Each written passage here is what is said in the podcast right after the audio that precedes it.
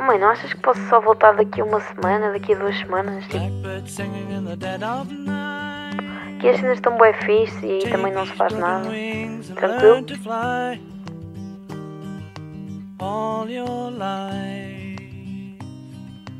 You were only waiting for this moment to arise.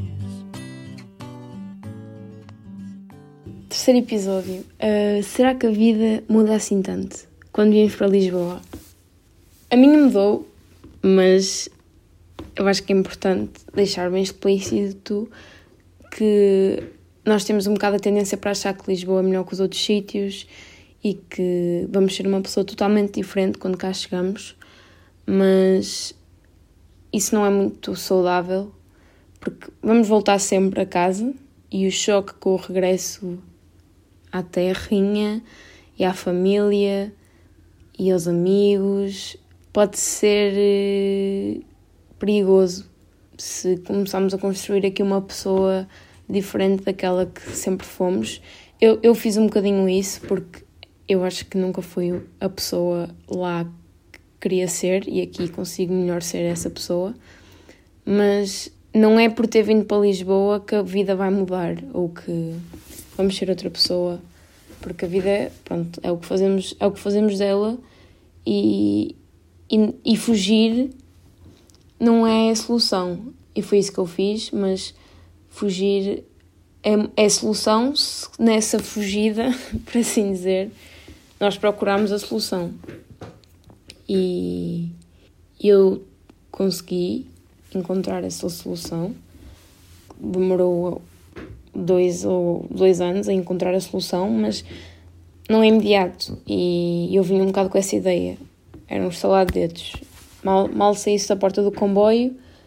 a vida ia ser diferente, ia ser, ia ser diferente, ia falar com as pessoas de forma diferente, ia vestir-me diferente, ia, ia fazer tudo diferente. E isso, isso não é bom porque a pessoa que nós construímos durante 17 anos, 18 anos, 19 anos, o que seja, não deve também ser completamente desvalorizada, porque mesmo que achemos que estamos errados em tudo o que fazemos e que só, só somos assim por causa da forma como nos incentivaram a ser, há lá coisas boas e há lá coisas que se devem manter. E não é para, para também criar um bocadinho esse ódio. Eu falo por mim, às vezes é um bocado difícil, eu criei esse ódio, a terrinha, porque me incomodava a mentalidade de algumas pessoas e incomodava-me sentir-me mal lá, mas quando vim para cá e comecei a perceber que também me sinto mal cá, o problema não é das outras pessoas, o problema é meu e, e há pessoas lá que se sentem bem e, e, que, e que estão lá muito bem felizes, por isso o problema não é do sítio onde nós estamos, é do que fazemos com, com o sítio onde nós lá estamos. E arranjar um emprego em Lisboa foi uma grande lição, porque a minha vontade de fazer coisas diferentes e de, e de aproveitar oportunidade, oportunidades de emprego que aqui há que, que, que em Famalicão nunca haveria e atirar-me aos lobos, por assim dizer, e trabalhar para um shopping como qualquer outra pessoa, sem, sem, sem cunhas ou sem nada, porque também não é preciso cunhas para trabalhar para um shopping, mas pronto, sem ninguém me conhecer, sem, sem ninguém ter expectativas, sem ninguém mandar bocas a dizer ai, trabalhas ali, trabalhas não sei onde. E foi uma lição de humildade grande e, e fez-me perceber o quão sortuda também eh, pessoas como nós que se calhar estão a ouvir e eu somos por poder escolher fugir. E eu trabalhei com pessoas que não, não escolheram fugir e não podiam escolher fugir e não gostavam onde, onde estavam e tinham a minha idade e trabalhavam naquele sítio todos os dias e odiavam o que faziam. Eu trabalhava naquele sítio mais aos fins de semana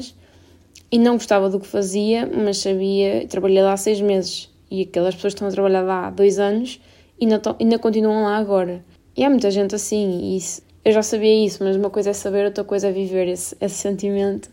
e perceber de perto. Foi uma, foi uma realidade nova de Lisboa que, que, que também, que também descobri, porque há mesmo muita gente a viver nesses, nesses trabalhos quase explorados e a receber muito mal e a viver naquelas casas minúsculas em Lisboa, naqueles andares com, com, 20 casa, com 20 quartos lá dentro, com um metro quadrado E foi um grande desafio para mim lidar, lidar com, com isso, porque é mesmo o do privilégio, é não saber lidar com o privilégio. E quase desvalorizar tudo o que fazia, porque, porque é um bocado verdade. Não tem valor o, o que fazes, sabendo que eu só tenho a oportunidade de fazer o que faço, uh, seja o que for, neste caso, porque tenho, tenho a sorte de ter podido sair de casa, de de se precisar de ajuda, os, os meus pais ajudarem-me e não ter, que não ter que ter continuado a trabalhar para pagar as propinas ou a casa ou o que fosse. E isso é muito revoltante e é mesmo discurso de, de, de, criancinha, mas é assustador e mostrou-me que, que há muita gente que não partilha esta visão fantasiada de Lisboa, porque de Lisboa e da vida, porque quando se está nas faculdades a vida é incrível, festas e música e e liberdade e que estudar pronto de vez em quando, mas, mas há uma perspectiva de futuro. Mesmo que aquilo seja incrível, nós estamos lá para, no fundo, no, no fim daquilo, termos um, um caminho feliz para nós. E todos os dias acordar e não e estarmos a construir, em vez de estarmos a construir um, um, um castelo, estarmos a construir um, um buraco, e trabalhar para um sítio que odiamos e que não, não nos fará nada no futuro, é construir um buraco, é, é estar a cavar para ir cada vez mais fundo e cada vez mais fora da luz. E ir para a escola é exatamente o oposto, é estares a construir um bocadinho o teu castelinho para,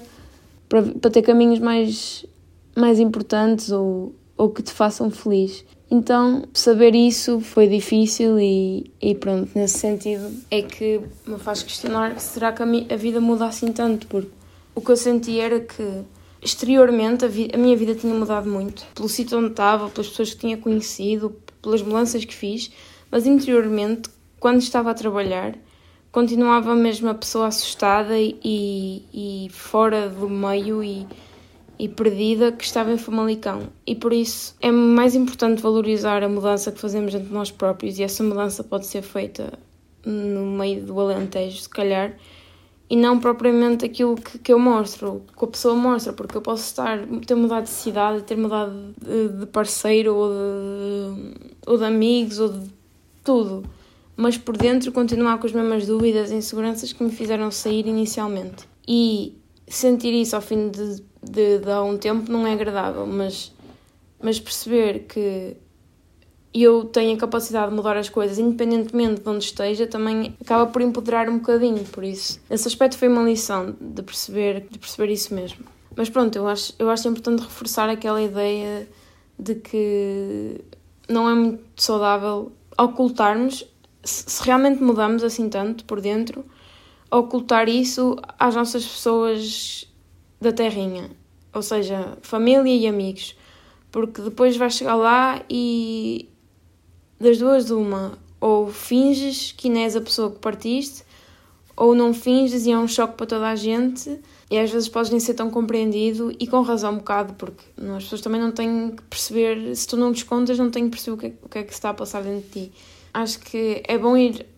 contando as coisas que vão acontecendo, e muitas vezes toda a gente está a passar por isso ao mesmo tempo, e é um bocado a tendência de achar que eu estou a viver a, a, vida de uma forma única e especial e, e só eu é que sei o que estou a passar. Isso é totalmente uma ilusão, por isso acho que se deve partilhar mais e não ter medo de, de admitir que às vezes a mudança não é tanta ou que a mudança está a acontecer. No meu caso, respondendo à pergunta, será que a vida muda assim tanto? No meu caso mudou assim tanto, mas não, não está dependente de ter vindo para Lisboa. Quero acreditar nisso. Blackbird singing in the dead of night. Take these broken wings and learn to fly. All your life, were only waiting for this moment to arrive.